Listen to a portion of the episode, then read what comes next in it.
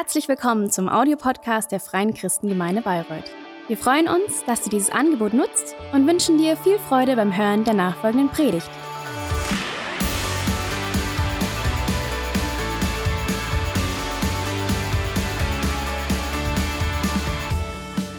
Guten Morgen, ihr Lieben. Kleingruppen sind der absolute Hammer. Am Freitagabend war ich das erste Mal in einer Kleingruppe, äh, so als Besucher.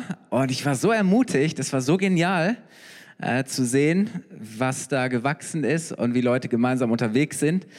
Und ähm, von daher gerade jetzt in dieser Zeit, also sowieso, aber gerade jetzt so wichtig, dass du dich mit Leuten verbindest, äh, dass du mit anderen unterwegs bist. Und darf ich vielleicht noch zwei Dinge auch als Pastor sagen ähm, für diese Zeit, ähm, ich höre gerade in letzter Zeit immer wieder so, ja, unser Land ist gespalten und äh, wir leben in einer gespaltenen Gesellschaft und überall dieses ganze Corona, wie man das nun alles beurteilt und damit umgeht und das handhabt, das bringt zum Teil auch Spannung und Spaltung in Familien rein und in Freundeskreise und oh, es geht so schnell, oder? Dass dieses ganze Thema einen so auseinanderbringt und wirklich spaltet und trennt und das, wenn wir nicht aufpassen, kann uns das als Kirche auch passieren und aber wie gut weißt du, dass Jesus gesagt hat, dass wir miteinander verbunden sind durch seinen Heiligen Geist. Und es ist so wichtig in dieser Zeit, dass wir mit Jesus verbunden bleiben, aber dass wir genauso auch mit miteinander verbunden bleiben.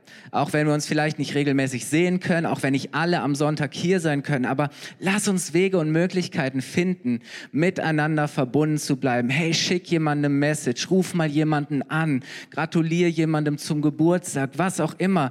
Schreib eine nette Karte, irgendwas Ermutigendes. Lass uns miteinander verbunden bleiben. Lass uns nicht, zu, lass, lass uns nicht zulassen, ähm, dass diese Sache uns nicht nur äußerlich, sondern in unseren Herzen irgendwo ähm, trennt und auseinanderbringt. Amen.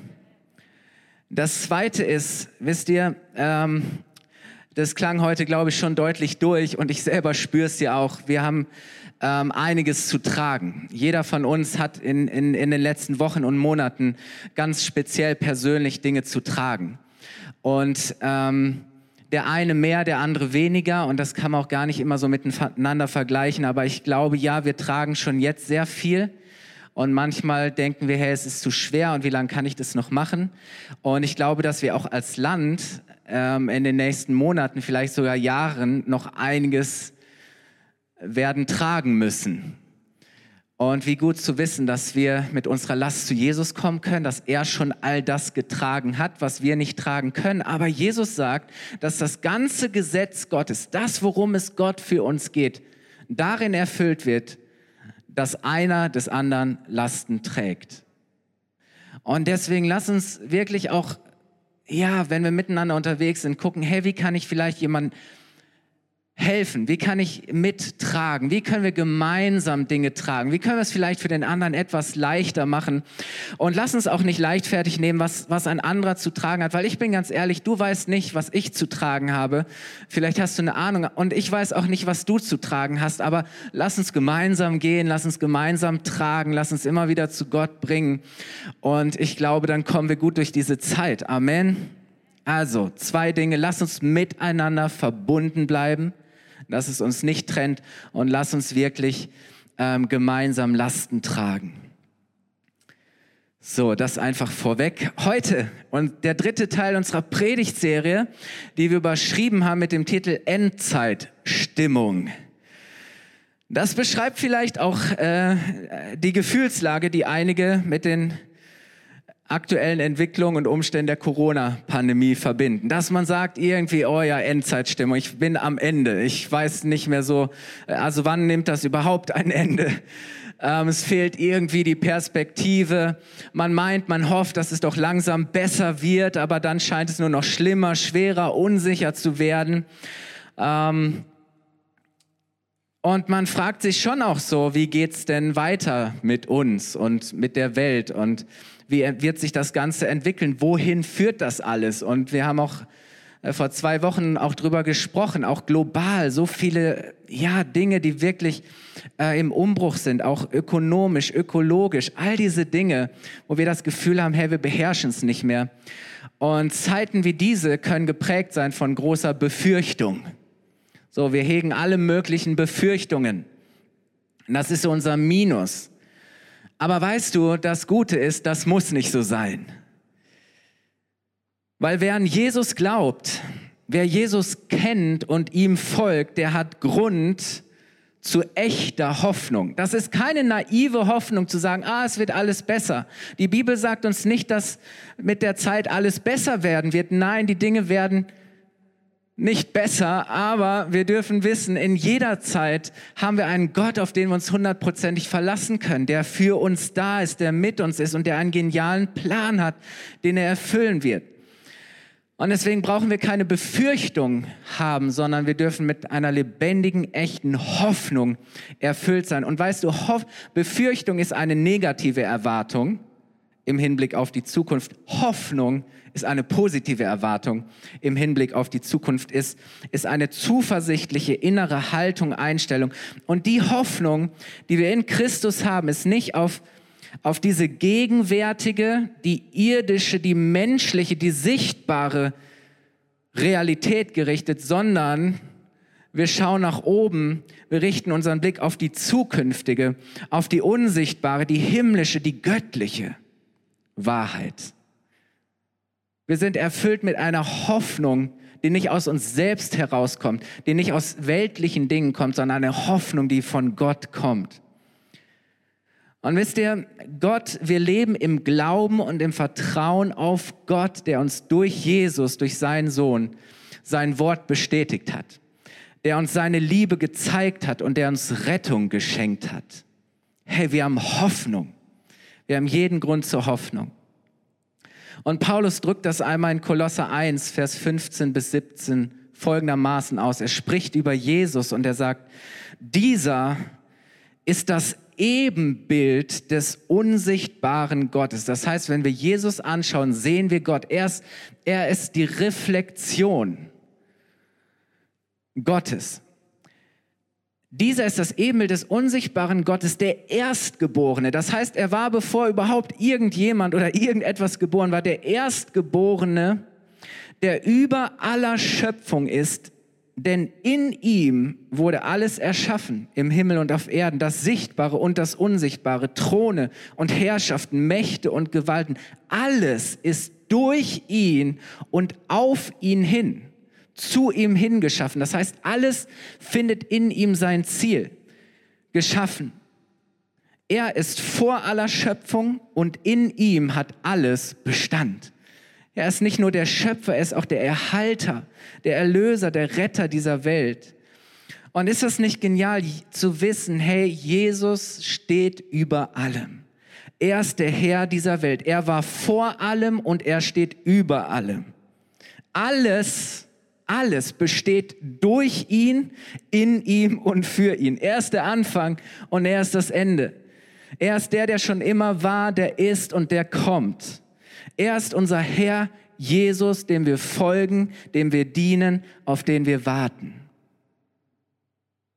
Und wir haben die letzten beiden Sonntage darüber gesprochen, dass Jesus schon einmal gekommen ist und bei diesem ersten Mal war er bereit zu dienen, zu leiden, am Kreuz für unsere Schuld zu sterben, um uns zurück zu Gott zu bringen, um den Weg zu Gott frei zu machen, indem er die Sünde, die uns von Gott getrennt hat, auf sich genommen hat und wir durch ihn Vergebung unserer Schuld empfangen können. Jesus kam als Diener und als Retter. Und seitdem besteht das Angebot und die Möglichkeit zur Versöhnung mit Gott. Das ist Gottes Einladung durch Jesus an jeden Menschen. Komm zurück zum Vater. Aber wir haben auch gesehen, dass wenn Jesus das zweite Mal kommt, er als nicht als Diener und Retter, sondern dass er als Herrscher und Richter der ganzen Welt kommt. Und dann ist unsere Entscheidung ihm gegenüber endgültig dann empfängt jeder von uns ein gerechtes, ein bindendes, ein ewiges Urteil. Dann entscheidet sich, ob wir die Ewigkeit mit ihm oder ohne ihn verbringen werden. Und Jesus selber ist da ganz klar, was er für jeden Menschen vorhat. Und wisst ihr, was das Gute ist? Ähm, Jesus liebt uns so sehr, dass seine Gnade seinem Gericht vorauseilt, damit wir gerettet werden können.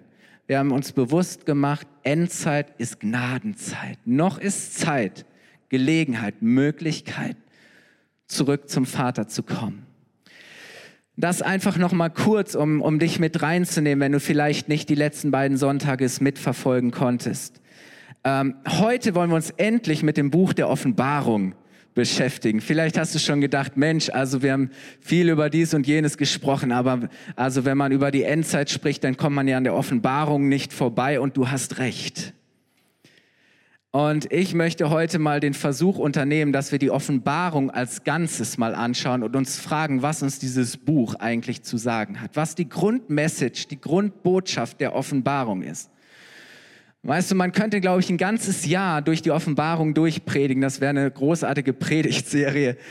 Aber heute möchte ich dich ermutigen, eine neue Perspektive, einen neuen Zugang zu diesem Buch zu finden, damit, wenn du es das nächste Mal liest, und ich hoffe, dass du es vielleicht gleich heute Nachmittag oder in der kommenden Woche tust, dass vielleicht die Offenbarung zum allerersten Mal ähm, auf eine Weise zu dir spricht, die dir keine Angst und Furcht macht, sondern sagt, wow, was ist das für ein geniales, für ein ermutigendes, ein hoffnungsmachendes Buch. Seid ihr bereit? Ja, gut. So, die Offenbarung ist das letzte Buch der Bibel, ähm, ist eigentlich das Finale, der Abschluss. Und ursprünglich war es ein Brief, ein persönlicher Brief, den der Apostel Johannes gegen Ende des ersten Jahrhunderts nach Christus, das heißt, es war so die zweite Generation ähm, der Christen, die er an, an die Gemeinden, an sieben Gemeinden, an die Christen in der römischen Provinz Asien verfasst hat. All diese sieben Gemeinden äh, befinden sich in der heutigen Türkei. Und Johannes ähm, ja, er, er sorgte sich um diese Gemeinde, er war verantwortlich, er kümmerte sich. Paulus hatte die Kirche in Ephesus gegründet, wir lesen noch ähm, von, von anderen Kirchen, aber offensichtlich hatte Johannes, trug er Verantwortung und Fürsorge für diese Gemeinden. Jetzt war es aber so, dass Johannes selber zu der Zeit wegen seines Glaubens auf einer Insel festsaß, nämlich auf der Insel Patmos. Ähm, das war eine, eine römische Gefangeneninsel. Wir kommen gleich nochmal dazu, warum er da saß, also wegen seines Glaubens. Und ähm, Johannes ist dort und es heißt, er betete im Geist und auf einmal hat er eine Vision. Auf einmal tut sich vor ihm, öffnet sich der Himmel und er sieht Jesus auf seinem Thron. Er sieht äh, erstmal zuallererst Gott auf seinem Thron und, und wie der ganze Himmel Gott anbetet als den Schöpfer und dieser ganze Lobpreis im Himmel. Und dann sieht er auf einmal Jesus als ein Lamm kommen, ähm, das auch angebetet wird. Ähm, und dann spricht Jesus zu ihm und er zeigt ihm Ereignisse, ganz konkrete historische Ereignisse, die den Gemeinden, diesen sieben Gemeinden in unmittelbarer Zukunft bevorstehen. Das heißt, sie durften erwarten, dass das, wovon Johannes jetzt spricht oder was er, die Botschaft, die er von Jesus weitergibt, dass sie das noch erleben. Und das andere ist, dass er aber auch über zukünftige Ereignisse spricht, die die ganze Menschheit betreffen werden die den weiteren Verlauf der Weltgeschichte bis zum Ende beschreiben, also das Finale, das Ende der Endzeiten, wie, wie die Geschichte ausgeht, wie alles wird. Und das ist unglaublich spannend, weil wisst ihr, das ist nicht einfach nur Science Fiction, das ist nicht, ja, guter Stoff für Hollywood, irgendwie Armageddon und dies und jenes, aber es ist eine wahre Story. So, von daher sollten wir da ganz genau hinschauen. So, also diese beiden Dinge. Und wisst ihr, wenn wir die Offenbarung als Ganzes betrachten, ich habe schon gesagt, es sind 22 Kapitel und es empfiehlt sich, sie als Ganzes zu lesen, weil wenn du einen Brief liest, dann liest du auch nicht nur den Anfang oder nur den Schluss, also vielleicht manche schon, aber ähm, oder auch nicht nur einfach so mittendrin, sondern lass uns das Buch sehen wirklich als das, was es war, ein persönlicher Brief an die Kirche, an die Gläubigen. Und ich weiß nicht, ähm, ein persönlicher Brief, ähm, da, also ein Brief ist immer was Persönliches. Wann hast du deinen letzten Brief handschriftlich geschrieben? Wahrscheinlich, als du so in der Verliebtheits-Freundschaftsphase warst, oder? Wir haben im Keller noch so eine, eine Alu-Box, da ist unser gesamter Schriftverkehr während unserer äh, Freundschafts- und Verlobungszeit noch äh, drin, lauter Briefe. Und heute denkst du Briefe, aber, oder es ist was sehr, sehr Persönliches.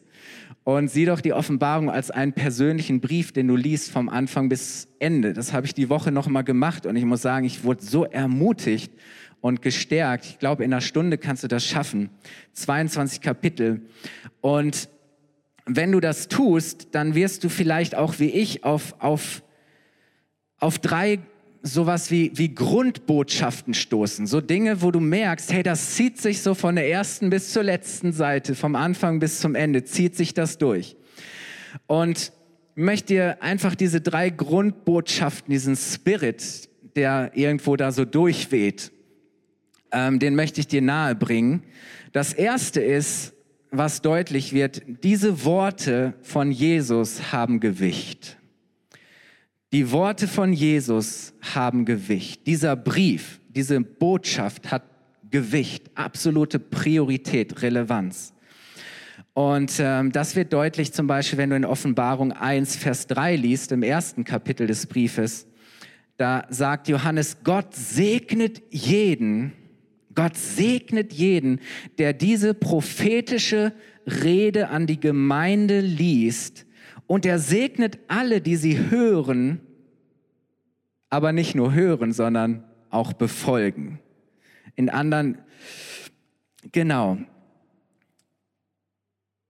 Das heißt, gleich am Anfang wird deutlich gemacht, hey, das sind nicht einfach irgendwelche Worte, sondern das sind Worte, die, die machen einen absoluten Unterschied. Diese Worte haben Gewicht. Das wird im ersten Kapitel deutlich gemacht und auch im letzten, im 22. Kapitel. Da heißt es nämlich, Offenbarung 22, Vers 7, da spricht Jesus nochmal persönlich. Jesus sagt, macht euch bereit, ich komme bald. Und dann heißt es glückselig, das heißt auch so viel wie gesegnet oder glücklich zu schätzen ist, wer sich nach den prophetischen Worten dieses Buches richtet. Oder in anderen Übersetzungen heißt es, wer daran festhält, wer sie beherzigt, wer sie umsetzt. So, das ist diese Grundbotschaft. Das ist wirklich so, dieses zu sagen, auf das am Anfang und am Ende, hey, diese Worte sind so wichtig, dass wir sie, dass wir sie lesen, dass wir sie hören und dass wir sie vor allem befolgen sollten. Und gleichzeitig wird im letzten Kapitel in Vers 17 und 18, 18 eindringlich davor gewarnt. Jesus warnt davor, auch nur ein Wort von dieser Botschaft wegzunehmen oder auch nur hinzuzufügen. Das heißt, jedes Wort ist absolut wichtig. Und wisst ihr, diese, diese unerschütterliche, diese immer gültige und jeden betreffende Botschaft von Jesus ist, ich komme bald. Ich komme bald. Und Jesus beschreibt, was alles mit seinem Kommen verbunden ist und was es für uns heißt. Und wisst ihr, das ist, das ist so ein, ein, ein Weckruf. Es ist immer wieder ein Ruf zur Umkehr zu, zu Jesus zu finden. Also das Erste ist, diese Worte von Jesus haben Gewicht. Das Zweite ist, ich habe euch wieder ein paar Grafiken mitgebracht. Ich finde, das hilft manchmal, Dinge besser zu verstehen.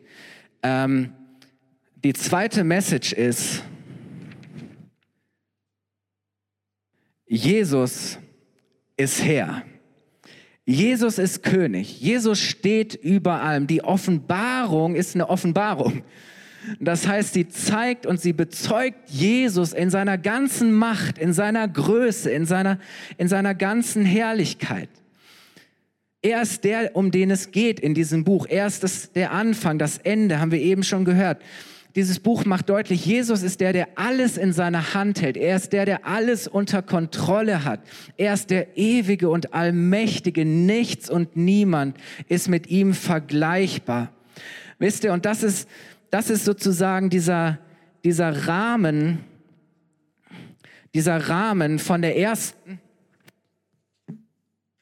bis zur letzten Seite der Offenbarung wird deutlich, Jesus ist der Herr. Jesus ist der König. Jesus regiert. Weißt du, und ich glaube, es ist so wichtig zu verstehen, dass, dass wenn du die Offenbarung liest, du dir bewusst machst, hey, diese Worte haben Gewicht, die haben Bedeutung und, und sie sind getragen davon und der, und der Rahmen, die Leinwand, auf dem all das gemalt und geschrieben wird, ist, dass Jesus der Herr ist. So, nichts geht über ihn hinaus. Ist das gut? Jesus ist der Sieger, er ist der Vollender, in ihm kommt alles zur Erfüllung, zu seinem Ziel und deshalb wird er auch von allen geehrt, gelobt und angebetet werden. Und wir können wirklich nur wie Johannes, als er, als er diesen Blick auf Jesus sieht, wir, wir können nur demütig vor ihm niederknien und ihn groß machen und ihn erheben. Das ist unsere Bestimmung. Und wisst ihr, Lobpreis und Anbetung seiner Person ziehen sich wie so ein Soundtrack durch die Offenbarung. Das ist die, das ist die Background-Musik.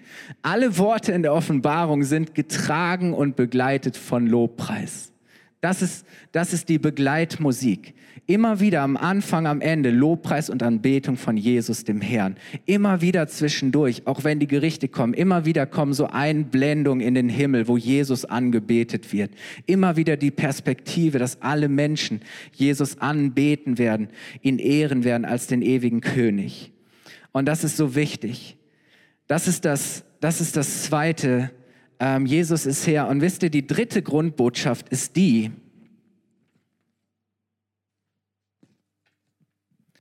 Jesus ist das Haupt der Gemeinde. Wenn du diesen Brief liest, dann ist es wie ein Liebesbrief von Jesus an seine Gemeinde. Die, dieser Brief ist durchweht von der Grundbotschaft, Jesus liebt und er kämpft und er ringt um seine Gemeinde. Die Offenbarung ist für die Gemeinde. Die Offenbarung ist für uns. Sie ist für dich. Und es geht Jesus um, um seine Gemeinde. Ähm, diese Worte zeigen sein Herz für die Kirche, seine Sorge um die Kirche. Er möchte alle, die zu ihm gehören, stärken, ermutigen, vorbereiten. Er will seine Gemeinde bewahren, durch alles hindurchbringen, ans Ziel bringen. Darum geht's Jesus. Wir werden gleich sehen, warum. Es war nämlich schon damals so, dass Johannes und die Gemeinde eine sehr, sehr schwere Zeit durchmachten, dass sie extrem herausgefordert waren. Ich würde so weit gehen zu sagen, dass, dass, die, dass die Zukunft der Kirche wirklich bedroht war. Und es war noch eine sehr junge Kirche. Es war gerade mal die zweite Generation von Kirche. Gott sei Dank, dass wir heute hier sind. Das Zeichen dafür, die Kirche lebt. Oder? Aber wisst ihr, lass uns da mal einsteigen. Warum schreibt Jesus diesen persönlichen Brief an seine Gemeinde? Johannes sagt in Offenbarung 1, Vers 9 folgendes. Ich, Johannes, bin euer Bruder und teile mit euch Bedrängnis und Verfolgung. In einer anderen Übersetzung heißt es, durch ihn, durch Jesus leiden wir gemeinsam. Das ist auch mal so ein Thema oder zu sagen, hey, wie schaut es eigentlich aus mit unserer Bereitschaft für Jesus zu leiden, wegen Jesus? Wenn uns der Glaube wirklich mal was kostet. Ähm, dass es eben nicht immer nur heißt, dass alles easy ist und dass das Leben mit Jesus ein Ponyhof ist, wie man so schön sagt, sondern dass es manchmal auch uns ganz schön was abverlangt und dass es auch manchmal ganz schön hart und mit schwierigen Dingen verbunden sein kann. Und er geht weiter und er sagt, wie ihr halte ich darin, also in dieser Bedrängnis und in der Verfolgung, halte ich geduldig und standhaft aus. Und ebenso wie ihr habe ich Anteil an Gottes Reich weil ich Gottes Botschaft verkündet und Jesus öffentlich bezeugt habe, wurde ich auf die Insel Patmos verbannt. Da haben wir es. So, das habe ich Jesus zu verdanken, dass ich jetzt hier sitze. Ja, und wisst ihr, worin wir miteinander verbunden sind? Dass wir wegen Jesus leiden müssen. Und für die Christen in diesen sieben Gemeinden, in Ephesus, in Smyrna, in Pergamon, in Thyatira, Sardis, Philadelphia, Laodicea, es könnte Bayreuth gewesen sein, ähm, war es nicht leicht, in dieser Zeit, in ihrem Umfeld, ihren Glauben zu, an Jesus zu leben und zu bekennen. Weil es gab Angriffe und es gab Druck und Gefahr von außen. Ganz kurz. Ein Problem und ein Konflikt für diese Kirchen war der immer stärker werdende Kaiserkult. So, sie waren in, in Asien, das war eine römische Provinz. Und der römische Kaiser beanspruchte, als Gott verehrt und angebetet zu werden. Man vermutet, dass dieser Brief irgendwo zwischen 80 bis 100 nach Christus geschrieben wurde und, und zwischen 81 und 96 nach Christus regierte ein Kaiser mit Namen Domitian und er trug den Titel Dominus Edeus, das heißt Herr und Gott.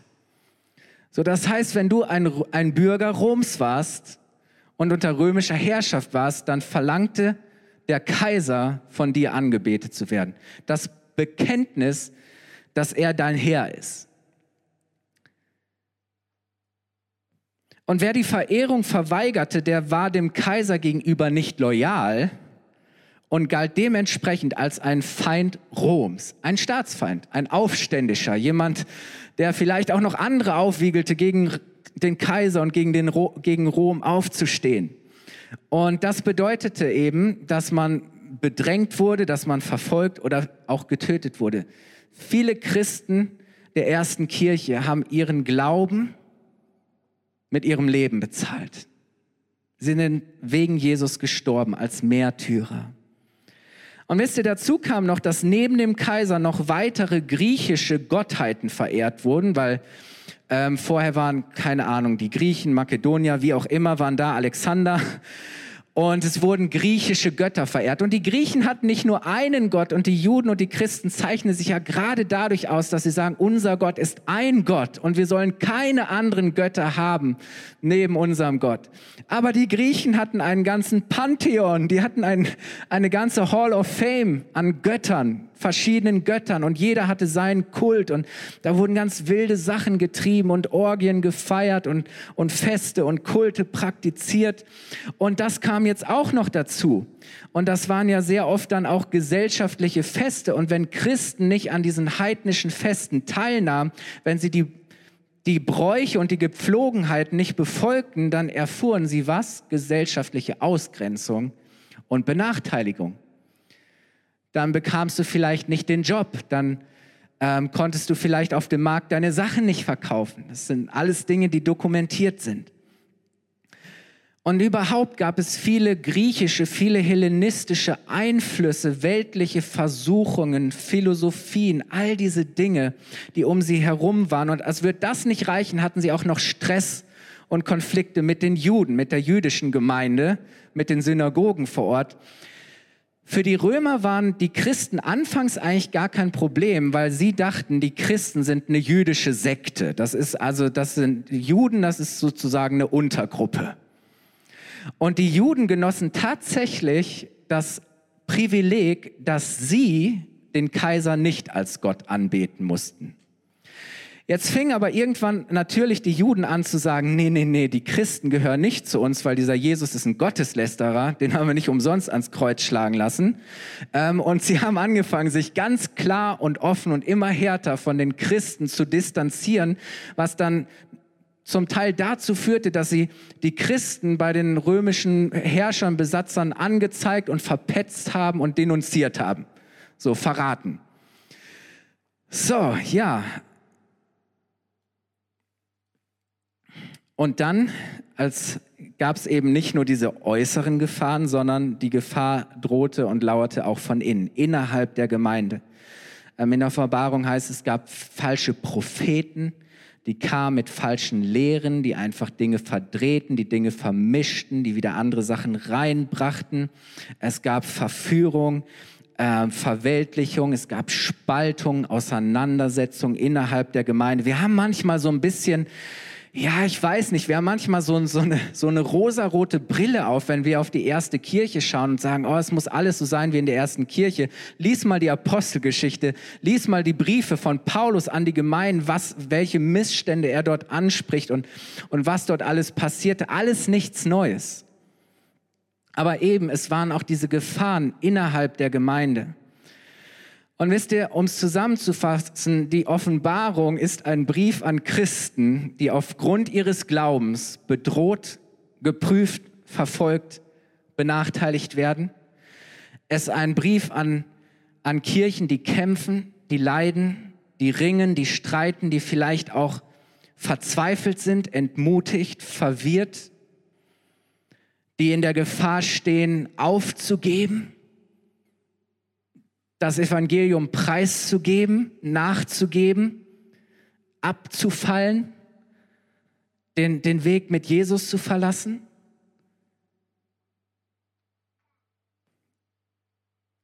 Und wisst ihr, jetzt hat Jesus für jede dieser Gemeinden eine ganz persönliche Nachricht. Das war ein Rundbrief. Und es gibt die sogenannten, in, in Kapitel 2 und 3 gibt es die sogenannten Sendschreiben. Das heißt, jede Gemeinde wird jetzt von Jesus ganz persönlich angesprochen und bekommt so eine ganz persönliche Message, eine persönliche Note von Jesus. Und das wollen wir uns mal anschauen. Ähm, Wir können uns nicht jeden von diesen Briefen anschauen, aber müssen wir auch gar nicht, weil das Interessante ist, dass sie alle exakt gleich aufgebaut sind. Das heißt, es gibt ein Muster und es gibt drei, vier Dinge, die findest du in jedem dieser Briefe. Und ich gebe euch einfach nur mal kurz einen Überblick. Du kannst es eben gerne nachlesen zu Hause. Aber der erste Satz ist folgender. Ich habe ihn euch mitgebracht. Ich weiß alles, was du tust. In sieben Briefen, insgesamt siebenmal, steht am Anfang, ich weiß alles, was du tust. Was Jesus damit sagt, ist, hey, ich kenne dich, ich kenne euch, ich sehe dich, ich weiß genau, wie es dir geht, was gerade passiert, wie es um dich steht. Und wisst ihr, das war keine Bedrohung, so nach dem Motto, ich weiß, es gab mal diesen Film, den ich nicht gesehen habe, aber ich weiß, was du letzten Sommer getan hast. So, das, war, das war nicht so dieses, sondern es war einfach, ich weiß um alles. Ich weiß Bescheid. Ich kenne dich, ich sehe dich. Das war dieses, ich weiß alles, was du tust. Und da nimmt Jesus Bezug auf die jeweilige Gemeindesituation und er macht eine, sowas wie eine Untersuchung. Er überprüft den inneren Zustand, den Gesundheitszustand der Kirche. Es ist wie so ein Gesundheitscheck, wie eine Diagnose. Und er sagt, ja, nach außen hin sieht das alles ganz schön und gut aus, aber ich weiß um dies und um jenes. Und, und, und Jesus nennt Dinge, die ihn, über die er sich freut, wo er sagt, hey, das ist, was mir gefällt und das ist, was ich schätze. Sagt, hey, da bist du gesund. Und er nennt zum Beispiel Dinge wie, ich sehe deine Mühe, deinen Eifer. Ich sehe deinen Dienst, deine Treue, deine Liebe, deine Hingabe hey, ich sehe deinen Glauben. Ich sehe deine Geduld und dein Festhalten am Wort. Ich sehe, wie du, wie du wirklich dem Bösen widerstehst. Ich, ich kenne dein Zeugnis, das gute Zeugnis, das du in der Stadt hast. All diese Dinge und, und damit verbindet er eine ganz konkrete Ermutigung und er sagt, hey, bleibt treu, macht weiter, haltet fest und fürchtet euch nicht, auch wenn dies oder jenes kommt. Wisst ihr, verbunden mit dieser Untersuchung ist eine Ermutigung als erstes.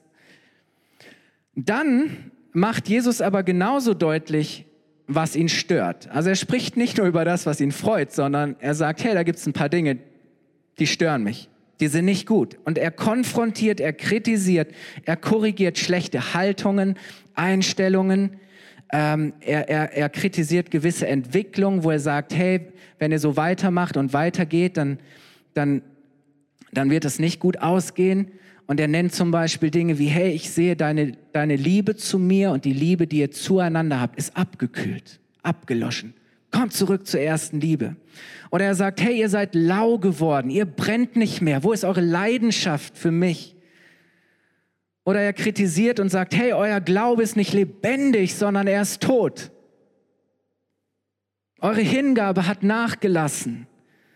Oder er prangert an und sagt, hey, ihr folgt falschen Propheten und glaubt, glaubt falsche Wahrheiten und, und rennt irgendwelchen Lehren hinterher, die nichts mit meinem Wort zu tun haben.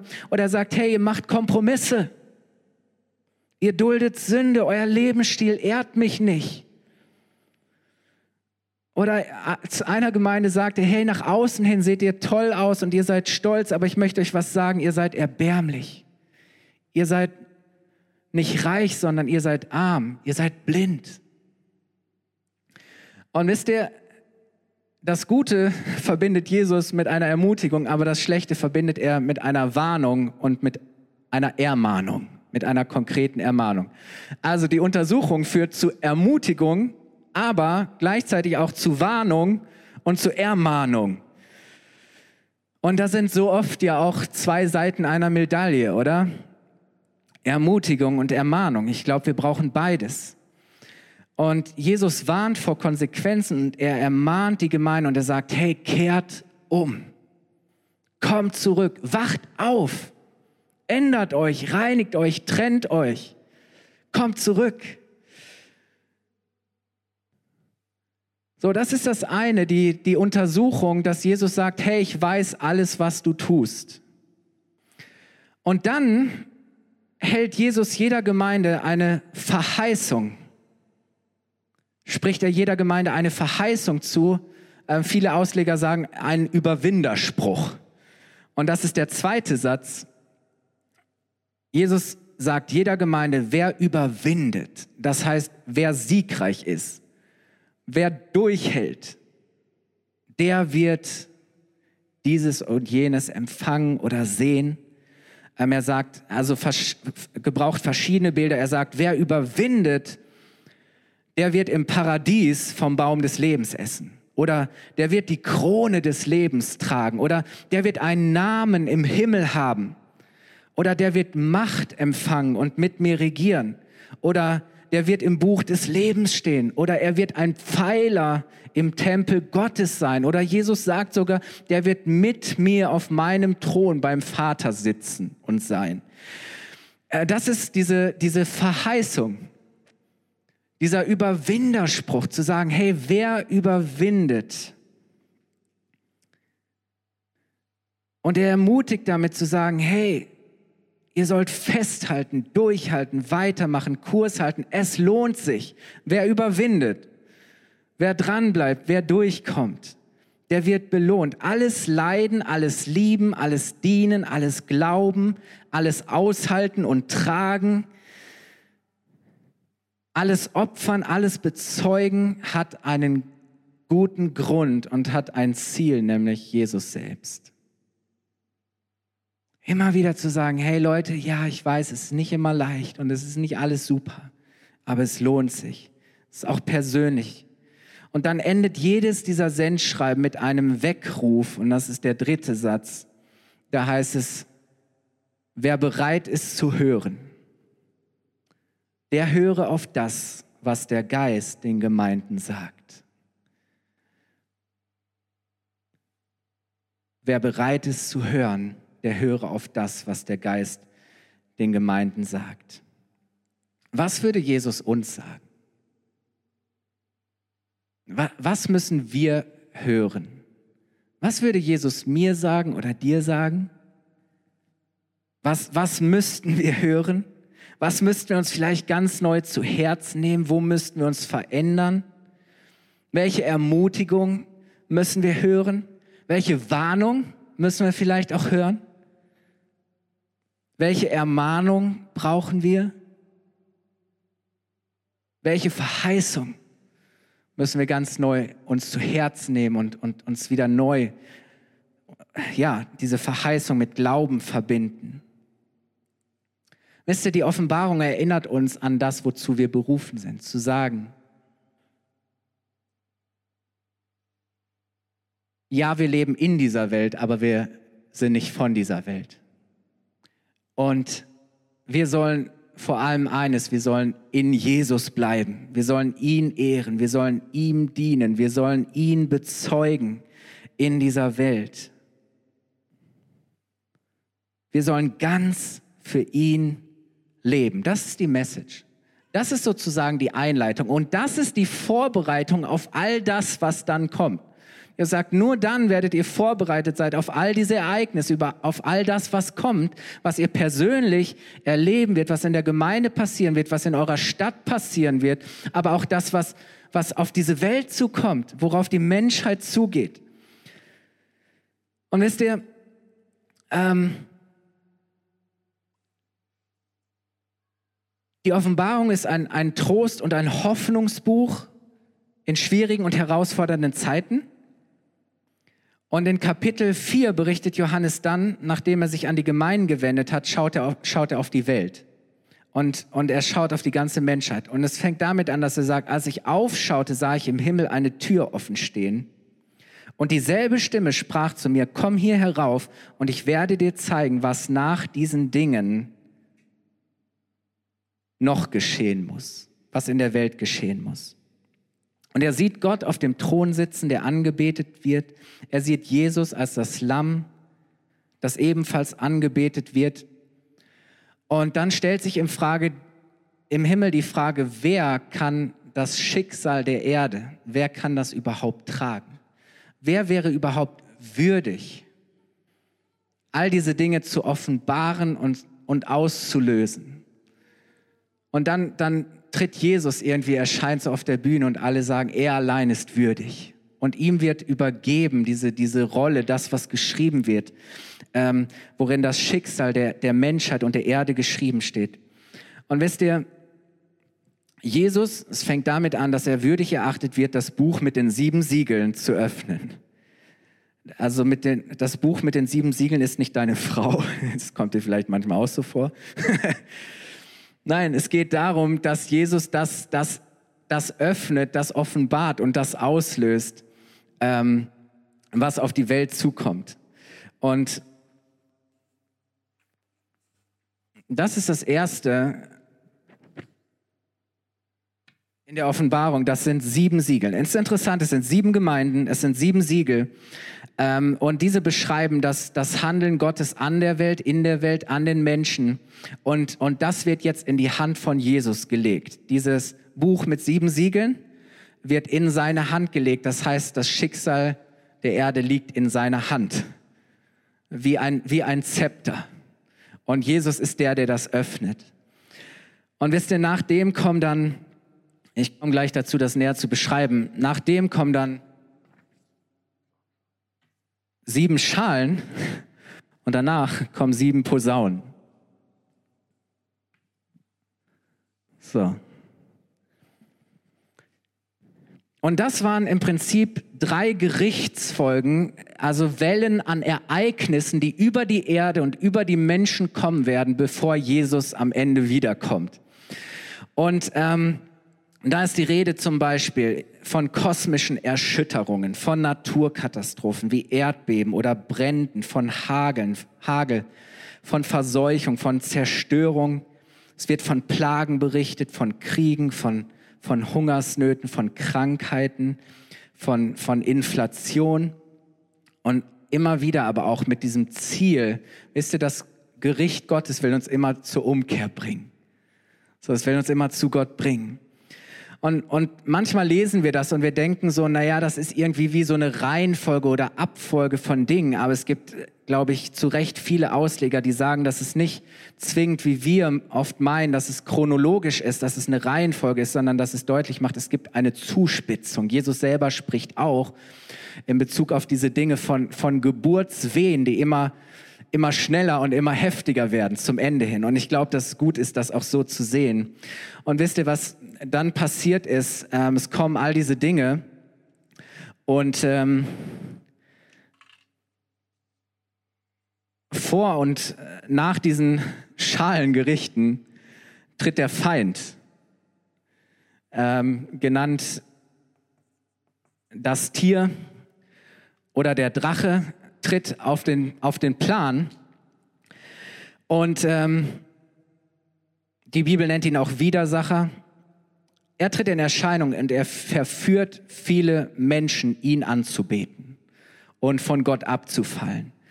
Und es gelingt ihm wirklich auch, den, den Frieden von der Erde zu nehmen, kriegerische Auseinandersetzungen, ähm, die, er, die er auslöst. Es sind zwei Propheten Gottes, die er tötet, ermordet.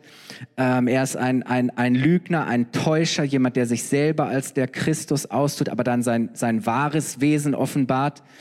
Ähm, und davon lesen wir Ähm, aber dann kommt Jesus und er kämpft gegen den Feind, der Feind wird besiegt und er nimmt den Feind gefangen. So, er bindet ihn, dass er keine Macht und keine Möglichkeit mehr hat. Und dann kommt, kommt das tausendjährige Reich, wo Jesus auf dieser Welt ähm, regiert, sein, seine, seinen Frieden, seine Gerechtigkeit aufrichtet.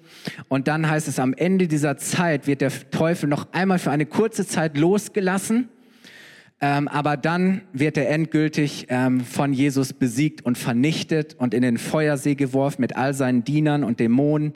Und dann wird die, die Welt, werden alle Menschen, die Lebenden und die Toten gerichtet. Und dann bricht tatsächlich Gottes neue Welt an. Das, das himmlische Jerusalem kommt auf die Erde und die Worte der Offenbarung erfüllen sich endgültig.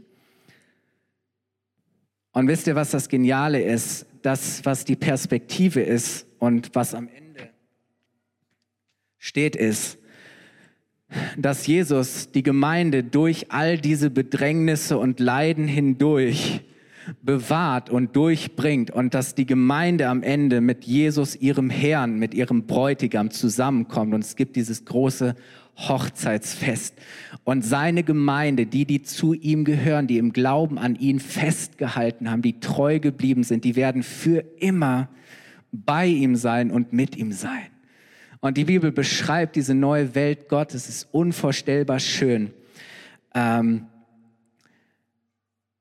und ich möchte euch einladen, aufzustehen, weil ich glaube, es ist wichtig, auch wenn du die Offenbarung liest, dann geht es dir wahrscheinlich mir, dass du nicht alles verstehst. Und vielleicht geht es auch gar nicht darum, dass wir alles ganz genau verstehen, ob das nun in welcher zeitlichen Reihenfolge ist und was vielleicht schon erfüllt war oder noch erfüllt werden muss. Und, und es gibt so viele Möglichkeiten, diese Dinge zu deuten und auszulegen und zu interpretieren. Und wir zerbrechen uns seit Jahrzehnten und Jahrhunderten den Kopf darüber, was die 666 ist. Aber geht es nicht im Kern einfach darum, dass wir als seine Kirche, als seine Gemeinde, als, dass wir als die, die zu Jesus gehören, mit ihm verbunden bleiben, zu jeder Zeit, in allen Zeiten hindurch, dass wir überwinden, dass wir durchhalten, dass wir am Ende siegreich sind, dass wir diese Perspektive haben zu sagen, ja, auch wenn es für mich mal bedeutet, wegen Jesus und um Jesu Willen zu leiden, zu sagen, hey, ich, ich weiß, wem ich diene. Ich weiß, an wen ich glaube. Ich weiß, wo ich hingehe. Ich weiß, wie die, wie die Story ausgeht. Und ich möchte euch lesen, Offenbarung 21, Vers 7. Wir haben schon gelesen, eben in diesem Sendschreiben, das war am Anfang der Offenbarung, hieß es, wer überwindet, wer siegreich ist, wer durchhält der wird gesegnet sein. Und in Offenbarung 21, Vers 7 heißt es, wer überwindet, wird dies alles empfangen. Ich werde sein Gott sein und er wird mein Sohn, ich ergänze meine Tochter sein. Das heißt, was Jesus mit dieser Offenbarung bezweckt ist, er will uns auf seine Ankunft vorbereiten. Er möchte uns darauf vorbereiten, ihn zu empfangen. Und er hat gesagt, dass er bald kommt. Und er hat gesagt, dass die Zeit nahe ist. Jesus ist immer nahe. Und weißt du, ich glaube, es ist so wichtig, dass wir verstehen, zu sagen, naja, okay, das haben die Menschen vor 100 oder vor 500 Jahren auch schon geglaubt und es ist nicht passiert. Aber vielleicht geht es Jesus gar nicht darum, dass wir versuchen, krampfhaft irgendwie den Termin auszurechnen und zu wissen, sind es noch zwei Jahre, sind es fünf Jahre, sind es zehn Jahre, vielleicht 50, vielleicht 100, who knows? Ist es, vielleicht ist es gar nicht so wichtig, sondern will Jesus, dass wir jeden Tag in dieser Haltung leben, dass wir jeden Tag so leben, dass wir vorbereitet sind auf sein Kommen. Ich habe mir die Frage gestellt, wie würde ich heute leben, wenn ich wüsste, er würde morgen kommen? Wie würdest du heute leben, wenn du wüsstest, er würde morgen kommen? Bald. Wenn du wüsstest, hey, Jesus ist, ist nahe. Jesus ist nicht weit weg. Wie würden wir heute leben? Glaubst du, dass es etwas verändern würde? Und deswegen ging es Jesus darum, seine Gemeinde wach zu halten, uns wach zu halten, uns vorzubereiten, zu sagen, hey, halte aus, halte durch, leb mit mir, bleib mit mir verbunden. Er möchte, dass wir siegreich sind. Er hat gesagt, dass er bald kommt und dieses bald gilt heute. Jesus will, dass wir bei ihm bleiben. Nichts soll uns von ihm trennen, nichts soll uns von ihm abbringen. Wir sollen überwinden sein Ziel ist, dass du ans Ziel kommst. Und wisst ihr, in der Vorbereitung kam ich so auf das, was Paulus sagt in Römer 8, Vers 35 bis 39. Ich glaube, dass Paulus das verstanden hat. Wir haben, ich glaube, vor zwei Wochen darüber gesprochen, dass Paulus für sich in dieser Erwartung lebte, tagtäglich. Sagen, Jesus, ich bin bereit. Ich würde am liebsten lieber heute als morgen bei dir sein. Aber ich weiß, hey, wenn du noch willst, dass meine Zeit hier weitergeht, okay, dann habe ich noch einen Auftrag. Und dann halte ich so lange durch und bleibe ich dran. Paulus sagt in Römer 35 bis 39, wer wird uns trennen von der Liebe Christi? Bedrängnis oder Angst oder Verfolgung oder Hungersnot oder, oder Blöße, dass ich nackt bin oder Gefahr oder sogar das Schwert Gewalt? Wie geschrieben steht, das ist, was wir zu erwarten haben. Deinetwegen werden wir getötet den ganzen Tag. Wie Schlachtschafe sind wir gerechnet worden. Und jetzt kommt's, Vers 37. Aber in diesem allen, in all diesen Dingen, in all dieser Bedrängnis, in all dieser Herausforderung, in all diesen Kämpfen sind wir mehr als Überwinder durch den, der uns geliebt hat. Wir sind mehr als Überwinder, der, der überwindet. Denn ich bin überzeugt, dass weder Tod noch Leben, weder Engel noch Gewalten, weder Gegenwärtiges noch Zukünftiges, noch Mächte, weder Höhe noch Tiefe, noch irgendein anderes Geschöpf uns wird trennen können von der Liebe Gottes, die in Christus Jesus ist, unserem Herrn. Herr, ich möchte damit schließen, dich zu fragen, welche Ermutigung musst du hören? Welche Warnung solltest du nicht überhören, sondern befolgen? Welche Ermahnung brauchst du zu sagen, hey, wach auf, bleib dran? Was sind vielleicht die Dinge, die dich gerade von Jesus trennen, die dich abhalten? Was sind die Dinge, die du überwinden musst? Wo brauchst du Sieg? Wo läufst du vielleicht Gefahr, den Weg zu verlassen und das Ziel, Jesus, aus den Augen zu verlieren? Wo musst du dich neu an ihn binden? Dich mit ihm verbinden? Wo musst du neu, ganz neu dein Glauben, dein Vertrauen, deine Hoffnung auf ihn setzen, dass er dein Versorger ist? Wo musst du lernen, festzuhalten und zu sagen, nein, ich lasse nicht zu, dass der Feind mir raubt, was Gott mir versprochen, was er verheißen hat. In Jesus sind alle Verheißungen Gottes Ja und Amen. Und ich sage Amen, so ist es. Was musst du vielleicht auch loslassen? Wovon musst du dich trennen, damit du wirklich auch offen bist für das, was Gott dir schenken möchte? Womit er dich segnen möchte. Hey, seine Liebe will dich halten. Er möchte sich mit seiner Liebe mit dir verbinden. Er möchte dich leiten. Er möchte dich führen und leiten. Er möchte dich durchdringen. Er möchte mit uns einen Weg gehen bis zum Ziel. Herr, und weißt du, das Problem ist nicht, dass wir mal fallen. Jesus selber sagt, der Gerechte fällt, aber er steht immer und immer wieder auf. Weißt du warum? Weil Jesus seine Hand da ist. Er richtet dich auf, er stärkt dich, er segnet dich, er nimmt dich an die Hand und er führt und er leitet dich. Und er bringt dich sicher ans Ziel.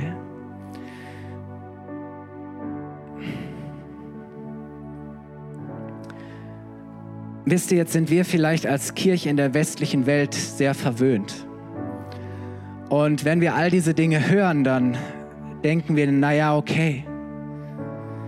Aber wer sagt uns denn, dass die Zeiten sich nicht auch mal ändern werden? Und wisst ihr, manchmal bin ich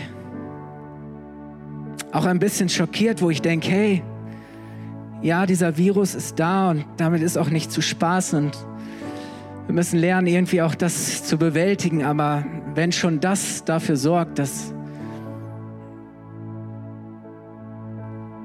dass wir als Kirche nicht mehr das sind, was wir sein sollen, dass wir sagen, hey, es kommt doch nicht so drauf an. Und das ist mir gerade zu schwer und, und Jesus, ja, er hat Verständnis in allem, aber es ist genau das, was ich, glaube ich, am Anfang deutlich machen wollte, zu sagen, lass uns miteinander verbunden bleiben. Lass uns weiter, die Umstände mögen sich ändern, es mag schwierig gerade sein, aber lass uns weiter unsere Bestimmung leben. Lass uns weiter unseren Auftrag leben als Kirche, weil es ist noch Gnadenzeit, aber da sind noch zu viele, da sind so viele, die Jesus noch nicht kennen, die uns brauchen. Und lass uns doch wirklich auch das tragen, was Jesus uns auferlegt. Und wissen, dass Jesus gesagt hat, kommt her zu mir alle, die ihr mühselig und beladen seid, ich will euch Ruhe schenken.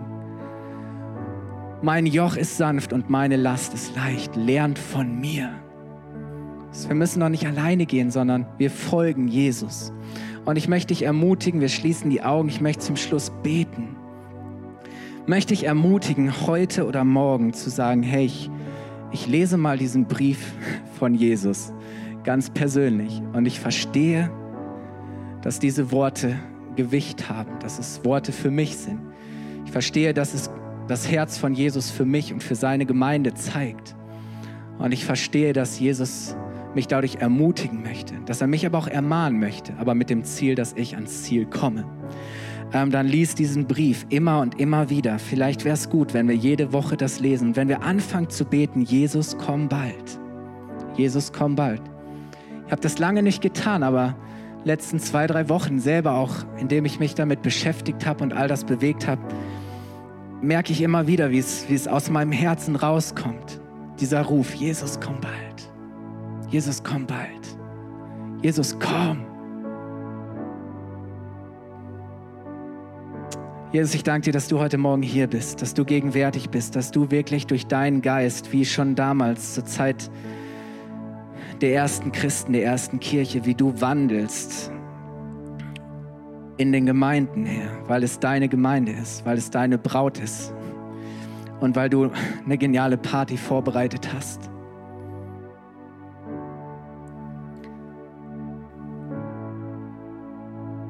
Weil du ein herrliches Fest feiern möchtest und es nicht, den Gedanken nicht ertragen kannst, dass Plätze leer bleiben. Weil du nicht möchtest, dass auch nur einer, der zu dir gehört, verloren geht. Jesus, und du siehst, wo wir vielleicht abgeirrt sind, wo unsere Herzen dir gegenüber kalt geworden sind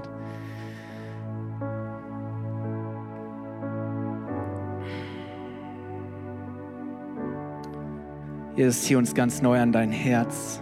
Öffne uns die Augen für dich, für deine Größe, für deine Macht, für deine Herrlichkeit. Jesus, wir sind heute Morgen hier und wir wollen uns neu dazu entscheiden, für dich zu leben. Egal was kommt, egal was es uns kostet. Jesus, wir wollen bereit sein, wie du, auf die Knie zu gehen und unser Leben hinzugeben, weil du dein Leben für uns gegeben hast möchten bereit sein, Jesus zu dienen, wie du gedient hast.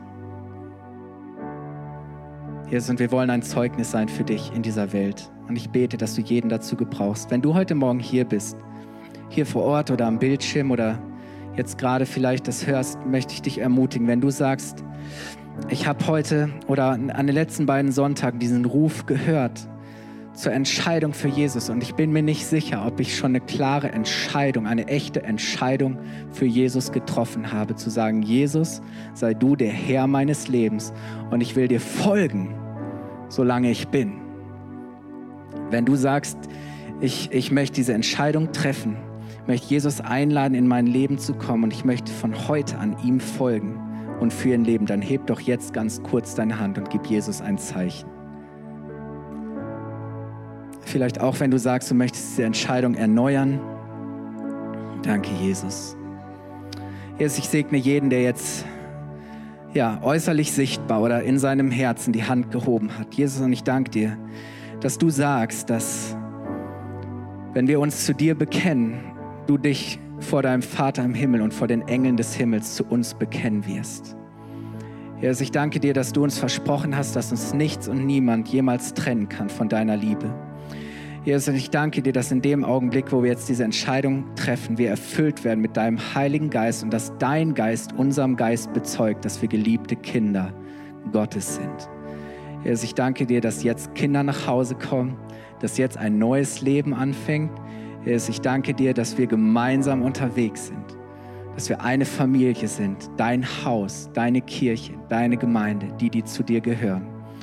Und ich bete, Herr, dass deine Kirche wächst und dass die Welt an der Liebe, die wir zueinander haben, erkennt, dass wir zu dir gehören, Jesus. Jesus, danke, dass du der Herr bist und dass du neues Leben schenkst.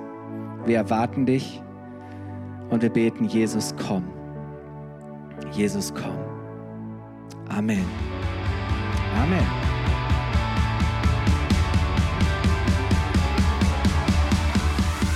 Hat dir die Predigt gefallen? Gerne kannst du sie mit Freunden teilen oder uns einen kurzen Kommentar hinterlassen. Noch mehr würden wir uns aber freuen, dich persönlich kennenzulernen. Du bist herzlich eingeladen, einen unserer Gottesdienste am Sonntag zu besuchen. Alle Infos findest du unter www.fcg-bayreuth.de. Dort kannst du uns auch eine persönliche Nachricht schreiben, wenn du mehr über ein Leben mit Jesus erfahren möchtest oder andere Fragen zum christlichen Glauben hast. Bis zum nächsten Mal. Ade!